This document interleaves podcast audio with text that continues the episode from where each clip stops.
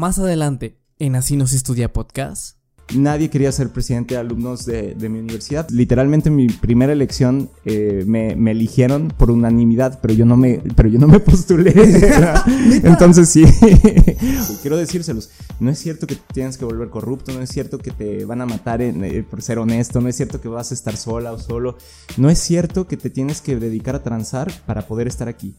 Y eso es algo que a lo mejor a mí me hubiera gustado mucho escuchar hace muchos años. ¿Quiénes van a terminar en los puestos públicos? Quienes les gusta hablar. Y para quienes son más reservadas, reservados, este sitio no es. Sin eso, vamos a tener una generación de, estudiantes que van a pasarla muy mal. Como, como regidor, ¿tú qué quieres hacer para poder mejorar el sistema educativo aquí en México? Estamos viviendo una emergencia de dimensiones. No, eh, creo que no alcanzamos a, a mesurarlas, a entenderlas. Es, un momento muy especial eh, de emergencia. Durante toda la escuela nos dijeron, Solo tienes que estudiar para sacar cienes y dedicarte únicamente a la escuela. pero vi que había un mundo por aprender y estudiar fuera de ella. Hasta que descubrí que así no se estudia. Soy Chocosio Iván, estudiante que nunca fue de cienes en la boleta. Sin embargo, durante todo mi camino escolar pude aprender a sobrevivir y sobresalir en el sistema educativo a la par de poder aprender y vivir experiencias importantes que nunca nos enseñarán en la escuela para tener un mejor futuro en nuestra vida y así nunca ser un ladrillo más en el muro. Es por eso que te doy la bienvenida Así no se estudia podcast.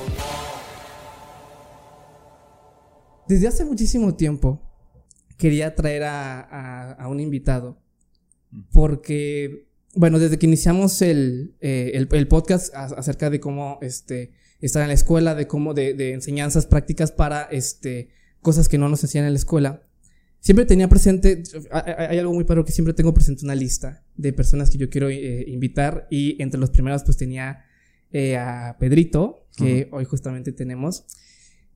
Hay algo bien importante que, que quiero decir antes de- del episodio.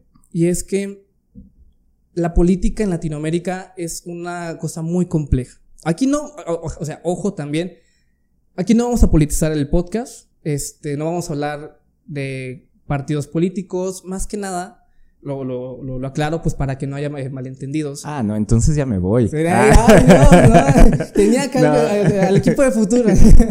no, es cierto. Este.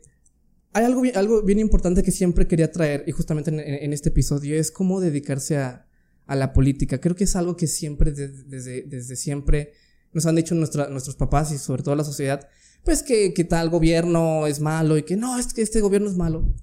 Y siempre creo que estamos muy acostumbrados a criticar, eh, y bueno, qué bien, ¿no? Este, Sí. tener como este sentido muy crítico de la política. Y siempre nos dicen esta frase muy interesante de que tenemos la política que nos merecemos. Pero al menos alguna vez, en, eh, eh, eh, ya sea en cualquier lugar, aquí, aquí está, está padre porque aquí no únicamente está limitado a la escuela, Sí. sino que en general nadie nos ha enseñado a cómo acercarse a la política local para, para hacer un pequeño cambio, para poder participar.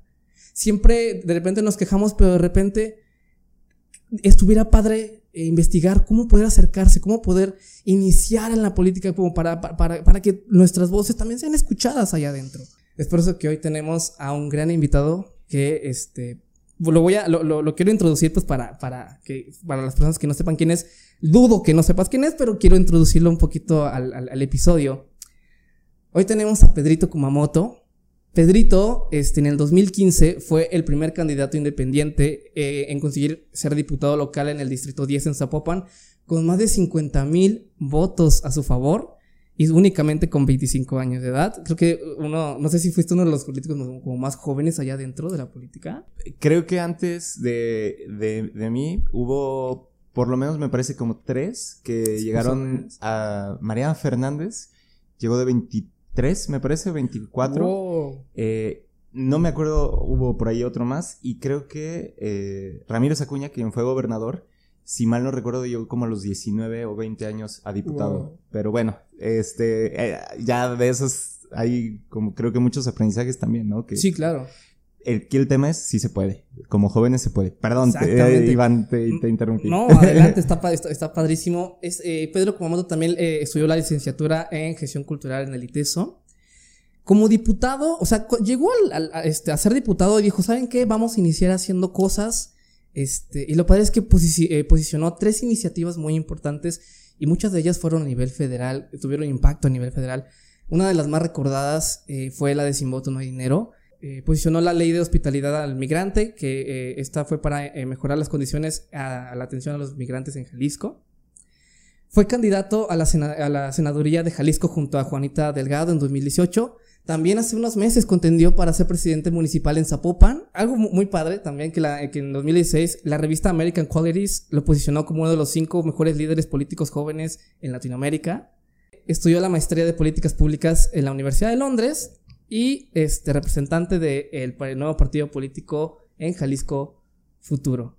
Pedrito Kumamoto, ¿cómo estás? Bien, Iván, pues eh, muy contento de estar aquí en Así nos estudia decíamos fuera de, de, de, micrófonos, ¿no? Que este episodio es así, no se estudia o no se llega a estudiar cine. Porque eh, para quienes nos están viendo, eh, pues yo intenté entrar en cuatro ocasiones a, a la carrera de cine. Dos en el CUEC, en el Centro Universitario de Estudios Cinematográficos, de donde salió Cuarón y dos aquí en la Universidad de Guadalajara en el Departamento de Imagen y Sonido. Entonces, por eso digo de broma que así no se estudia cine, ¿no? Se estudia otras cosas. Creo que aquí tenemos varias veces enseñadas sobre todo también esa, ¿no? Sí, y la importancia, a lo mejor estoy entrando ya bien, bien, a lo mejor en lo profundo, pero eh, luego las derrotas o las aparentes derrotas sí han sido muy importantes en mi vida, ¿no? y particularmente rechazado cuatro veces de, de, cine cuando me habían dicho, oye, si haces las cosas así, sacas este promedio, tomas estas clases, te involucras con ciertas actividades, pues la vas a tener ya, eh, pues esa, esa como ruta ya trazada y vas a tener todas las claridades. Y pues no es cierto, ¿no? Y, y no solamente eso, sino que yo hoy agradezco, pues que eso también de alguna forma marcó mi carácter y me, me hizo entender que eh, no necesariamente no, no entrar a la carrera que yo quería, este, me hacía más o menos eh, estudiante, persona, tener un concepto de mí.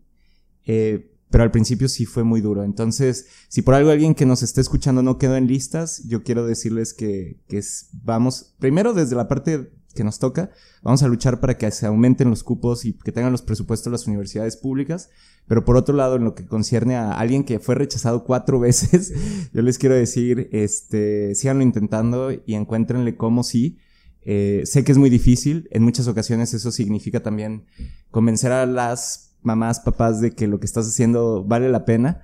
Y, y bueno, este, yo sé que es complicado, pero se los digo desde, desde esta experiencia. Yo, un amigo y yo nos decíamos de broma, los chicos del eterno verano, porque siempre no entrábamos a clases, ¿no? El verano duró para nosotros año y medio, ¿no? Entonces, eh, nada, este, sí se pone eh, digamos, como la, la, vida te va mostrando cuál es el camino y pues nada más hay que aprender a surfearla. No, y aparte de que aprender mucho de cómo estas, estas derrotas, creo que también en la política es muy importante, sobre todo en, toda, en, en, en todos los aspectos generales, pero en la política también hay que saber perder. Claro. Y creo que hace falta mucho esa, esa cuestión de, de, de aceptar la derrota, porque mucha gente eh, dentro de la política, al no tener como este concepto de perder, pues de repente quieren hacer todo lo posible por ganar. Claro, y hay dos cosas ahí también como metidas en, en el proceso. Nadie te enseña a la política, como decías, y nadie te enseña también a perder. Y sobre todo que el, que el no lograr el objetivo, si quieres perder, no se vuelva una derrota, que no son necesariamente sinónimos. Es decir, eh, esta parte de, bueno, no gané, no saqué los votos que, que, que yo necesitaba para ganar. Y a partir de eso, el tema es preguntar, pues, ¿por qué no logramos el objetivo? ¿Cuáles son como las, los aprendizajes? Qué te dice el momento y nada de eso se vive con la tranquilidad con la que lo estoy planteando, al contrario, duele, mueve, eh, si uno no trabaja como la inteligencia emocional también puede tratar de decir, no, es culpa de A o B o C. Y desde luego que hay muchos elementos y vaya, en este país y en este continente, pues así siempre hay alguien que, que mete mano en las elecciones y que hay grandes poderes financieros, políticos, del crimen, que se pueden involucrar en las elecciones, eso es cierto. Pero también es cierto que muchas veces eh, cuando vemos a un político patalear por un proceso electoral, eh, en algunas ocasiones pues se debe también a que eh, hay muchas personas en, esta, en este medio que si no tienen un cargo no son nada.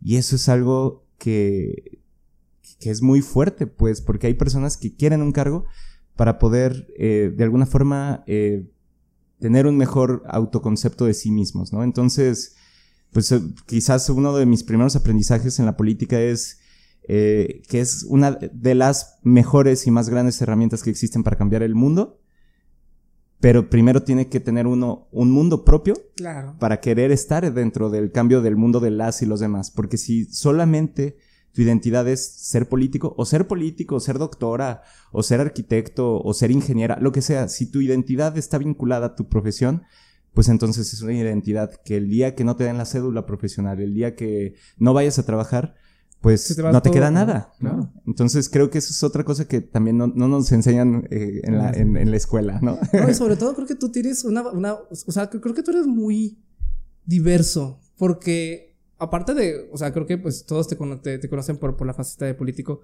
pero también antes te este, ayudabas a hacer stand-up. Sí. Este, te dedicabas a, a, las cuestiones culturales pues, también por tu, por tu carrera. Y creo que pues tienes como muchas cosas como detrás de, de, de, de todo ello. Y fíjate que también me gustaría iniciar eh, acerca de, los temas justamente con tus inicios, Pedro. Sí. Aparte de, justamente eso que se me hizo algo bien padre, de que esta historia de, que intentaste ir al cine, me, gustó mucho, conectó mucho conmigo porque yo también quería estudiar cine. Ah, mira. Y dije, no, y en el momento que escuché dije, o sea, él, wow, conexión súper wow.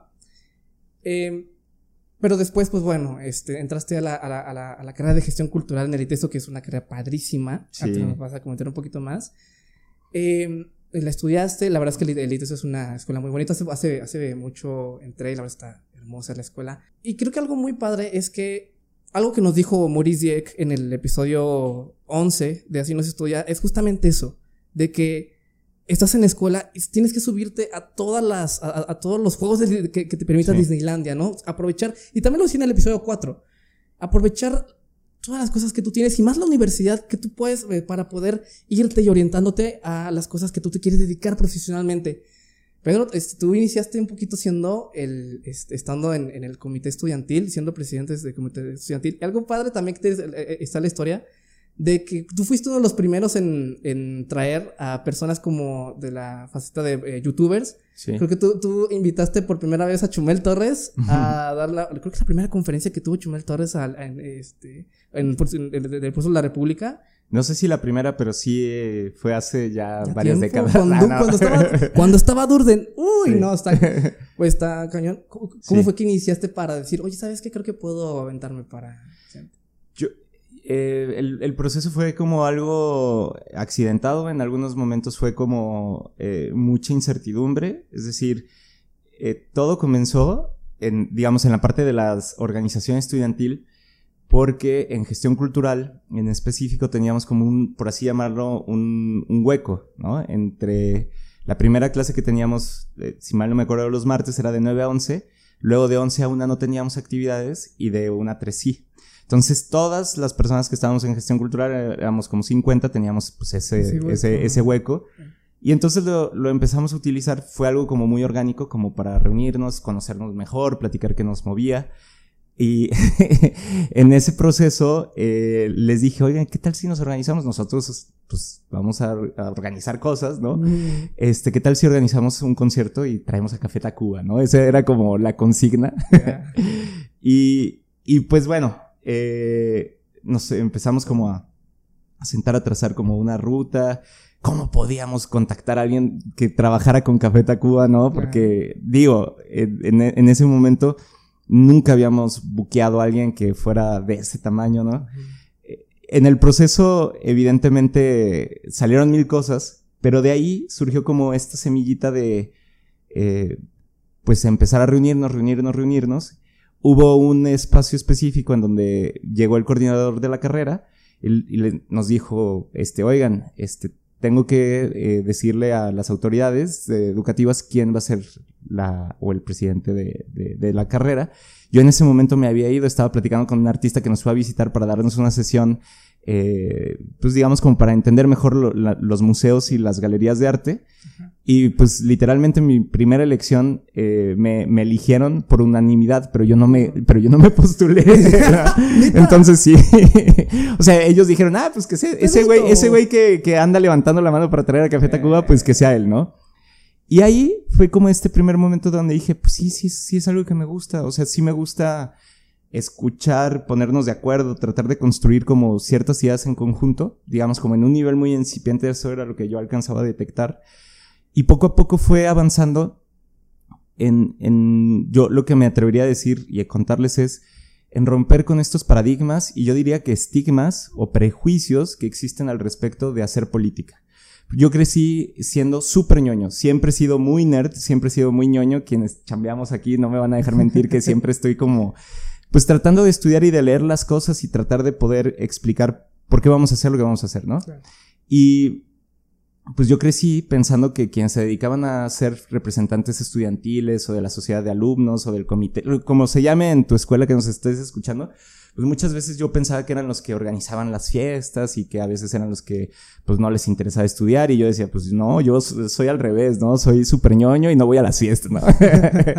y digo, ya se me fue quitando ese, ese mal con el tiempo, ya, ya, ya iba a fiestas en ese momento, pero pues yo no me veía identificado con la idea de ser de la sociedad eh, estudiantil y después estar ahí me hizo darme cuenta, pues, ¿por qué no? O sea, el estar representando a otras personas son de las cosas más nobles que pueden existir si lo haces realmente pensando en cuidar de la otra o del otro, en hacer que eh, los transvales, la oficina de transvales sí se instale en tu universidad o en tu centro educativo, en la prepa, en que esto que está haciendo falta en los baños lo sepa la dirección y se compre. Es decir, no se trata nada más de dar discursos y se acaba, sino por el contrario, de tangibles que permiten que la vida en, el estudiantado sí se mejore.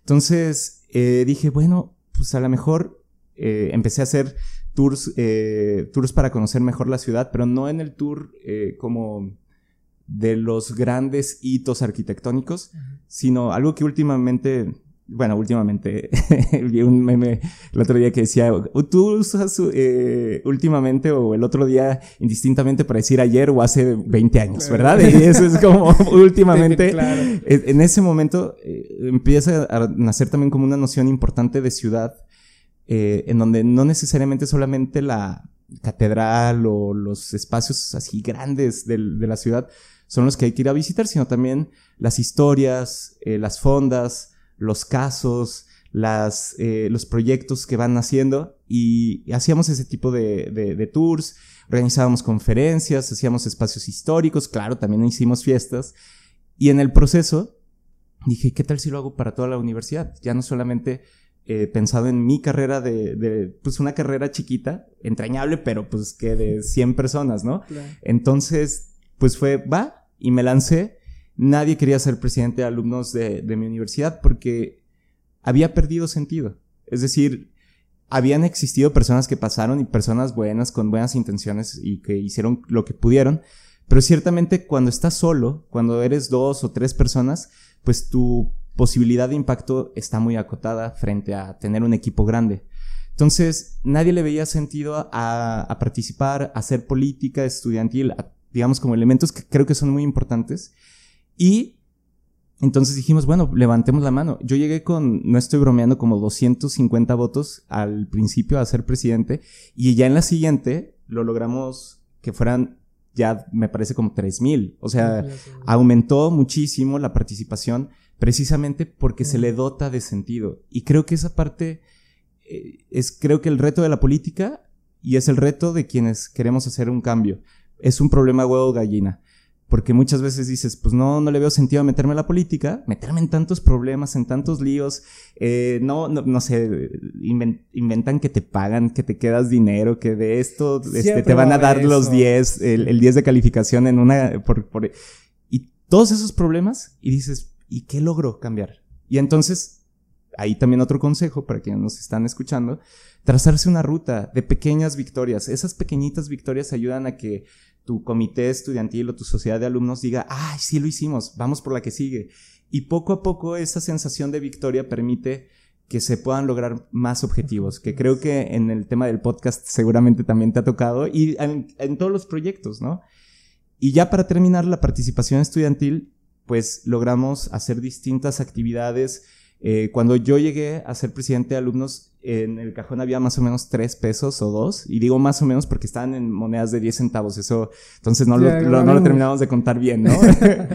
y al final terminamos ejerciendo casi un millón de pesos entre patrocinios, entre donaciones, entre eventos, entre actividades que hicimos y que hubo de todo, desde ir a marchas, este, manifestar nuestro descontento, nuestro dolor en momentos difíciles.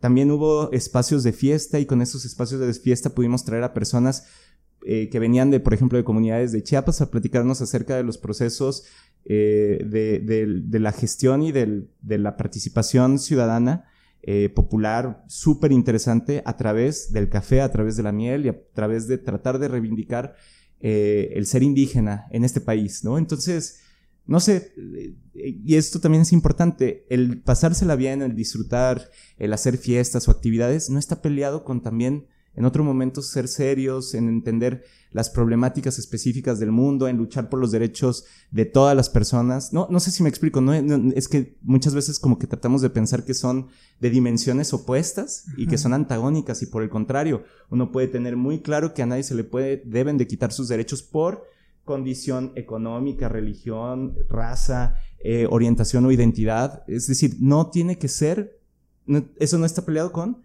ir en la tarde a pasártela bien con tus amigos y en, y en la mañana estudiar y disfrutar muchísimo de una lectura y al mismo tiempo, este, no sé, eh, pues pasar tiempo con tu familia o con quien quieres, con tu pareja. Entonces, creo que esas dimensiones a veces se pierden de vista y una de ellas también es, y también hacer política, que la política no es hacer corrupción, hacer tranzas, hacerse güey, no.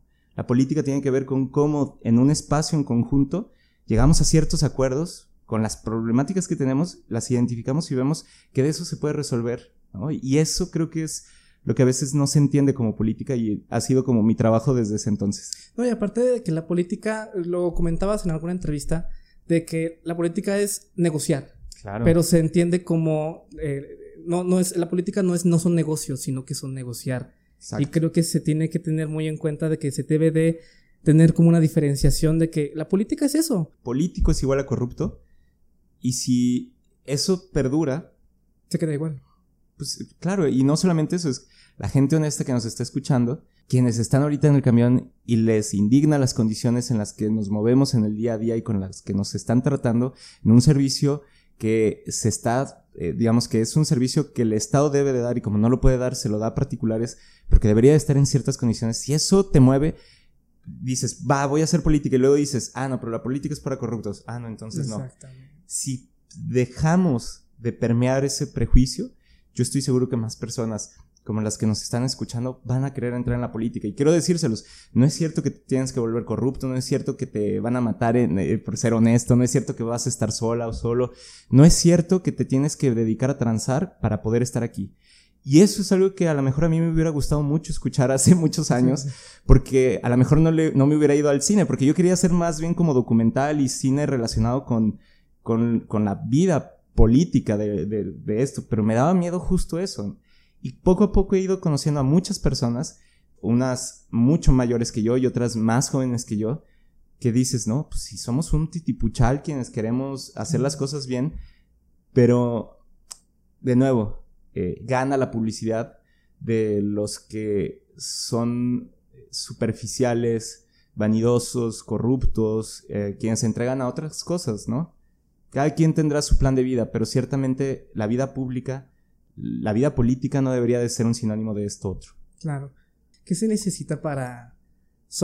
más que nada como que se necesita tener o qué habilidades tú crees que se necesiten adquirir para iniciar, para, para tener como, para soportar ese tipo de cosas.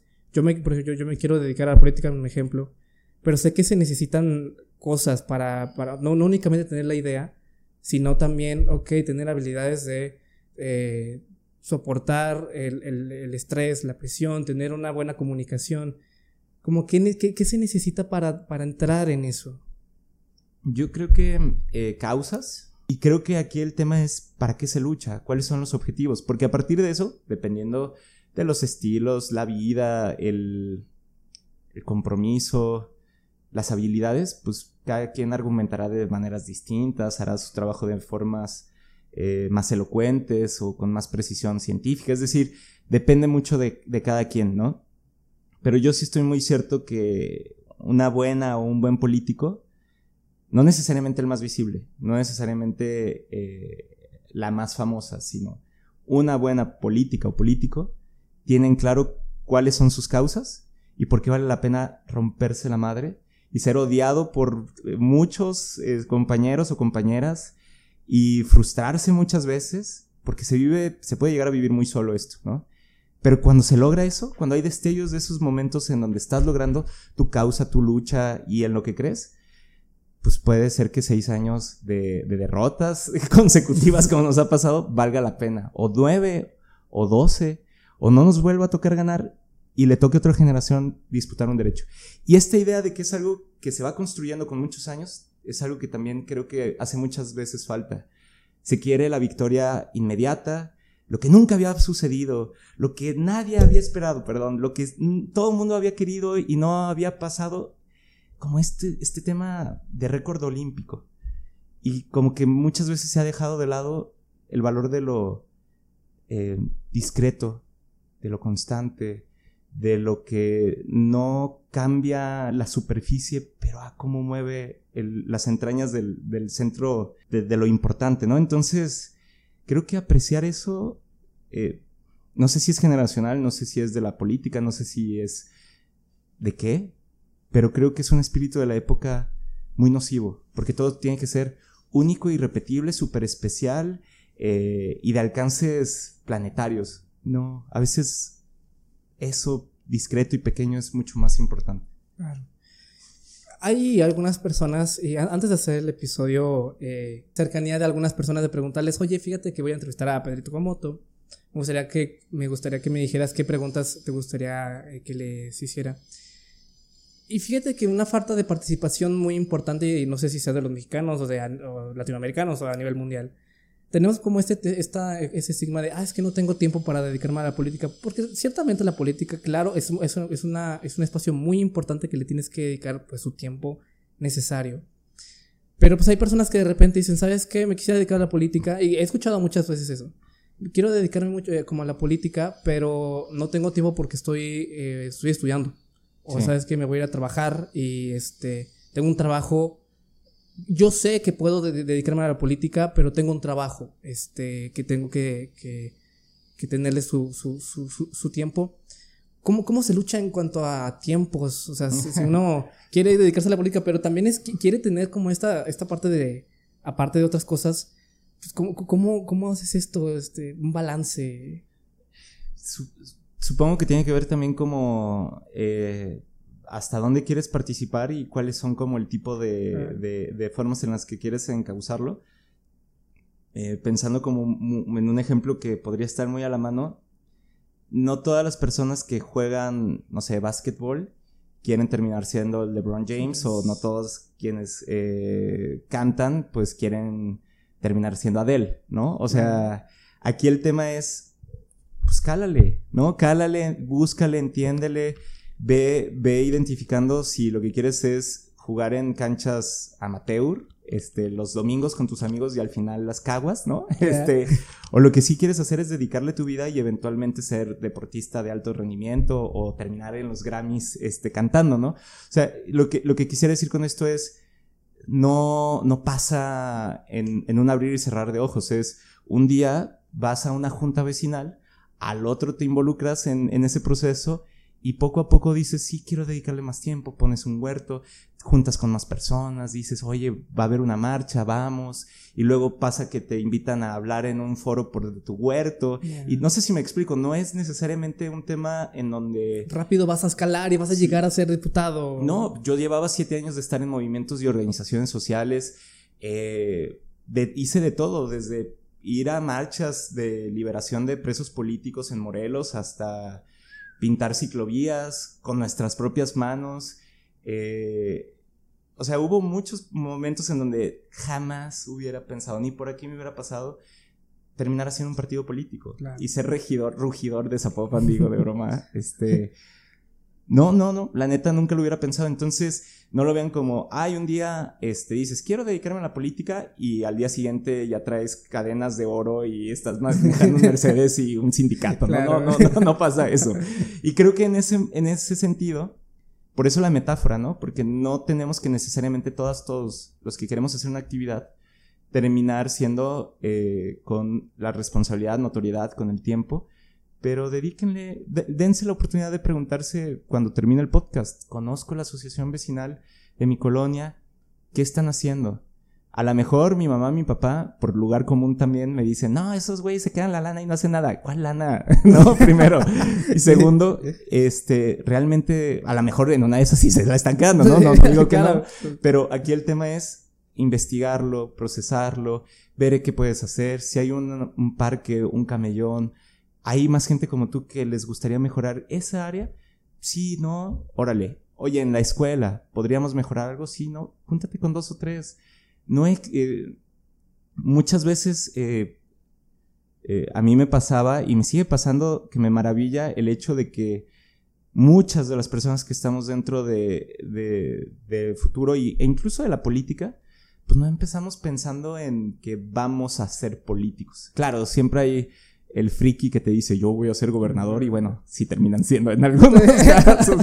Pero, pero esos frikis, no, o sea, porque de nuevo, si uno mide su vida en la política a través de los puestos a los que llega, imagínate, claro, ¿no? Imagínate que no llegas al puesto, a pesar de, podría ser que tu objetivo sea lograr que haya una gran red de ciclovías en la ciudad. Y si eso lo logras a través siendo un director o directora de algo, ¿para qué quieres ser gobernadora o gobernador? No sé si me explico.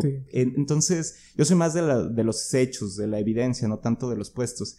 Eh, entonces, que, eso no les detenga, creo que eso es importante. Cada vez va siendo más, eh, más evidente que el sistema eh, electoral que tenemos está quedando muy chico, ¿no?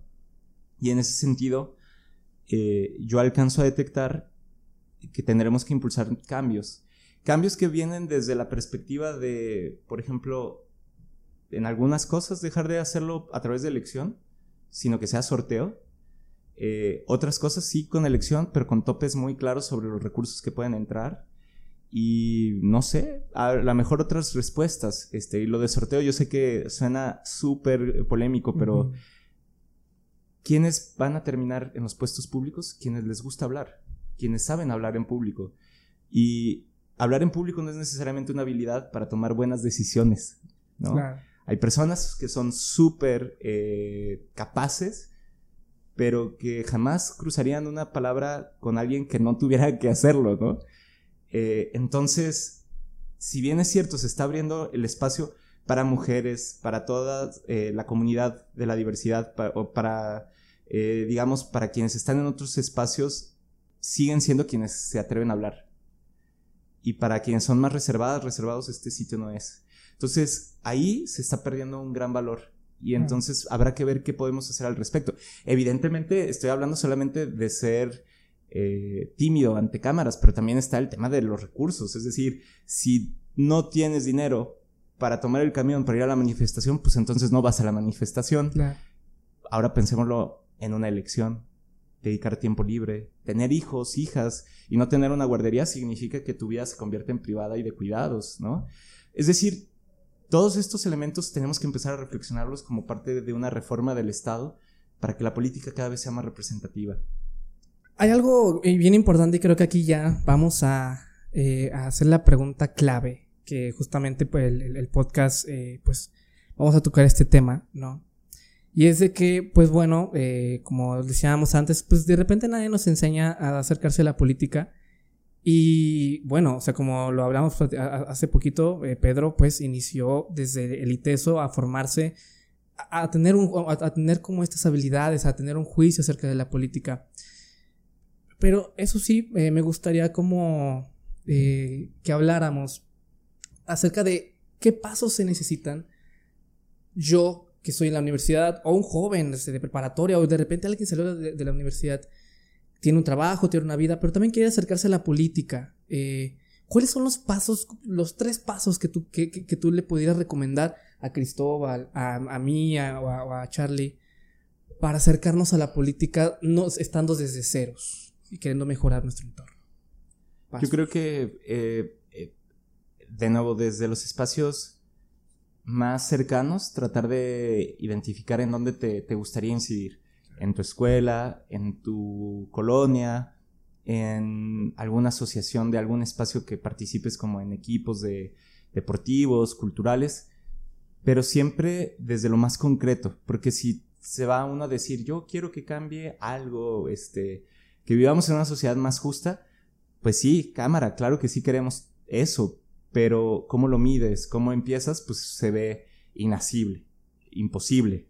Si en cambio dices, quiero que el camellón, quiero que traer esta o este conferencista, quiero que pase esto, es algo que puedes empezar a medir y puedes empezar a vivirlo.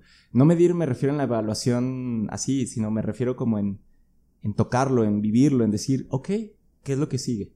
Y en ese proceso yo diría que aprender y ver cómo son las, las reglas del espacio en donde estás para poder cambiar eso, con qué obstáculos te, te encuentras, cuáles son eh, como tus talentos. No, no sé si me explico, conocerte más en esa dimensión porque es algo que no es tan común. Es decir, no, yo diría que eh, esto de empezar a, a vivir en lo político tiene más de oficio que de manual práctico.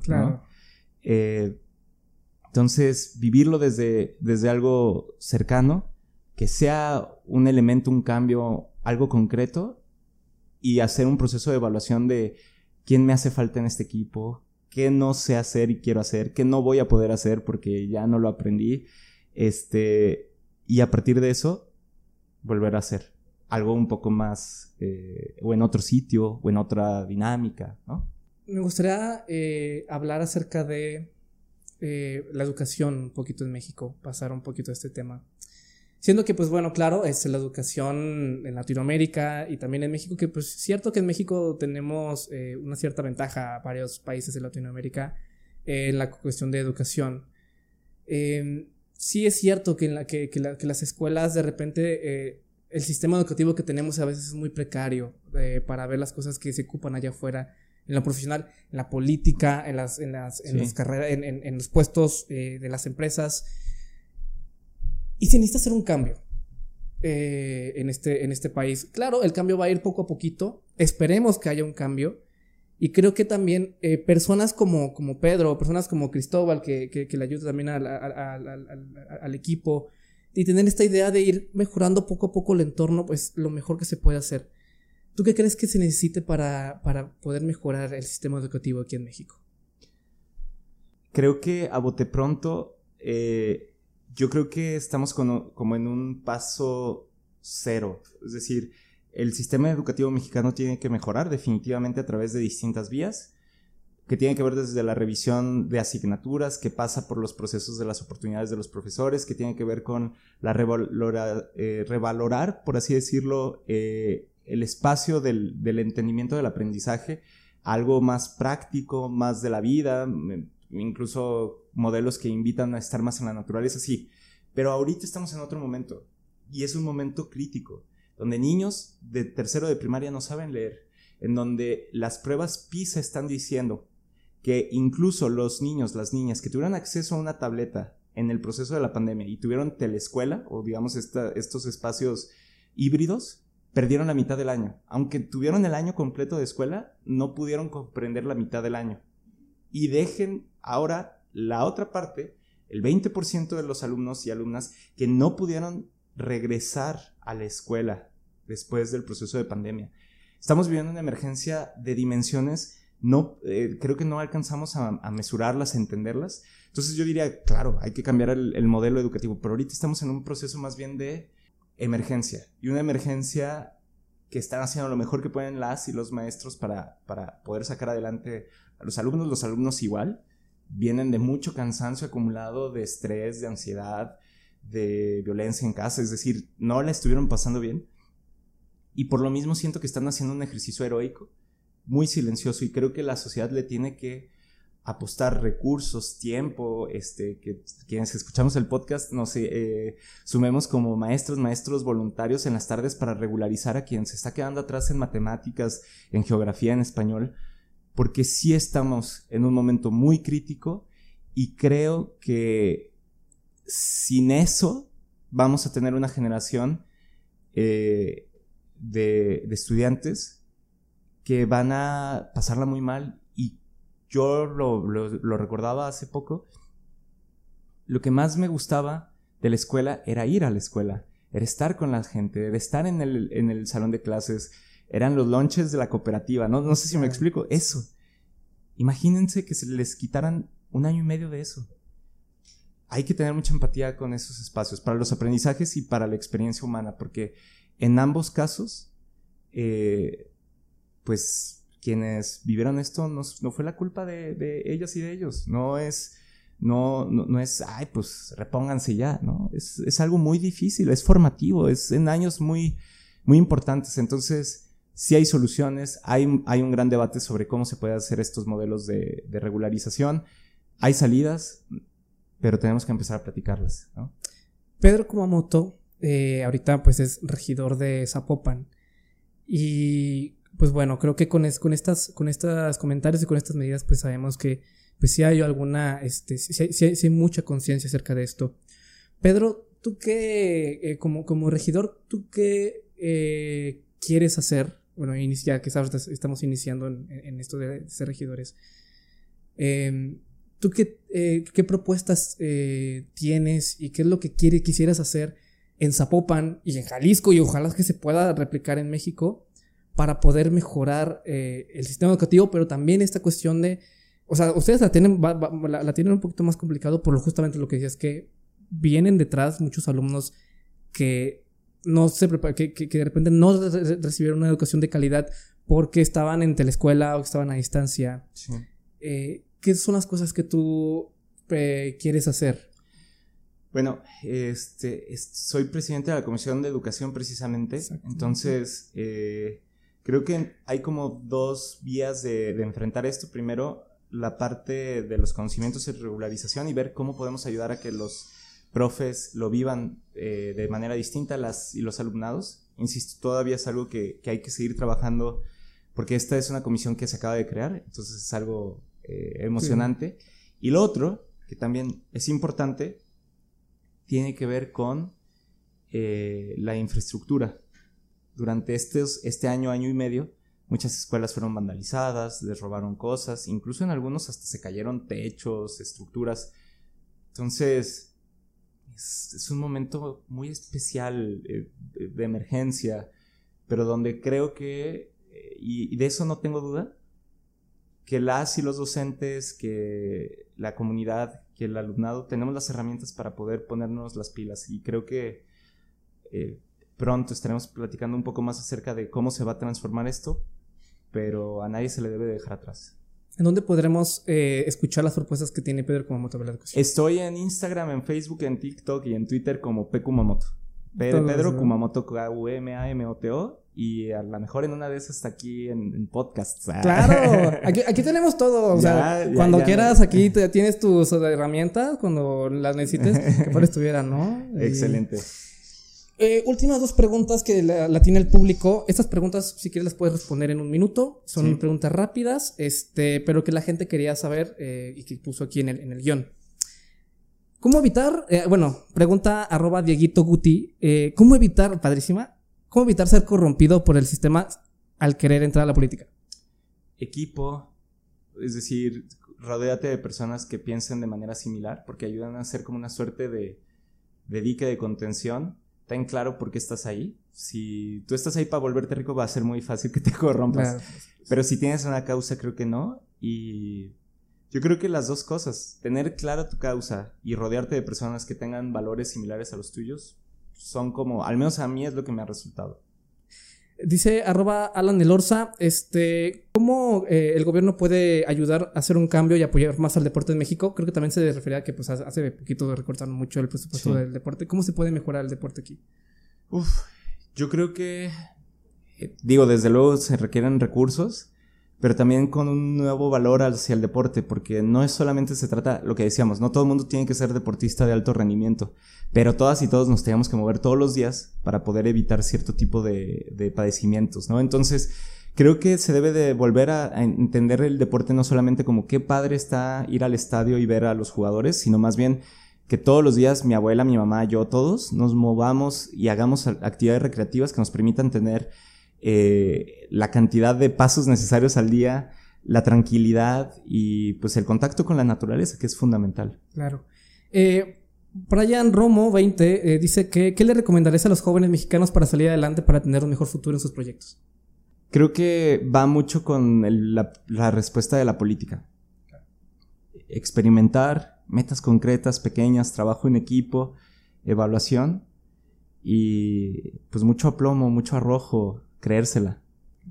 La última pregunta y la más importante de todas, a Pedrito Kumamoto. ¿Qué veremos o cómo, cómo veremos a Pedro Kumamoto en el futuro? Sabemos que es regidor, pero ¿qué, qué, qué, tienes a futuro? ¿Qué, qué piensas que, puede, que va a pasar?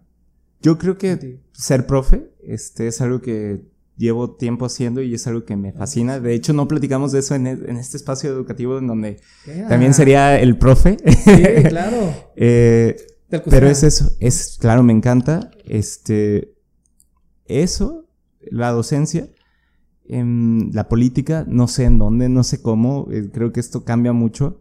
Eh, pero creo que desde los espacios en donde pueda servir, sea maestro, sea regidor, sea cualquier otra cosa, eh, y servir un cambio, eh, creo que eso para mí es lo más importante. ¿Hay futuro? Claro. Eh, pues espero que se, espero que este episodio les haya gustado muchísimo. pues como tal, pues encuentran a Pedro como arroba Pecumamoto en las redes sociales. Pedro, muchísimas gracias por, por tenerte. Gracias, Iván. Y espero que después de tener otro episodio, después hablando un poquito más al concreto de lo que Armamos el segundo con todo gusto. Perfecto, que tengan un excelente día y nos vemos hasta la próxima. Adiós. Chingón.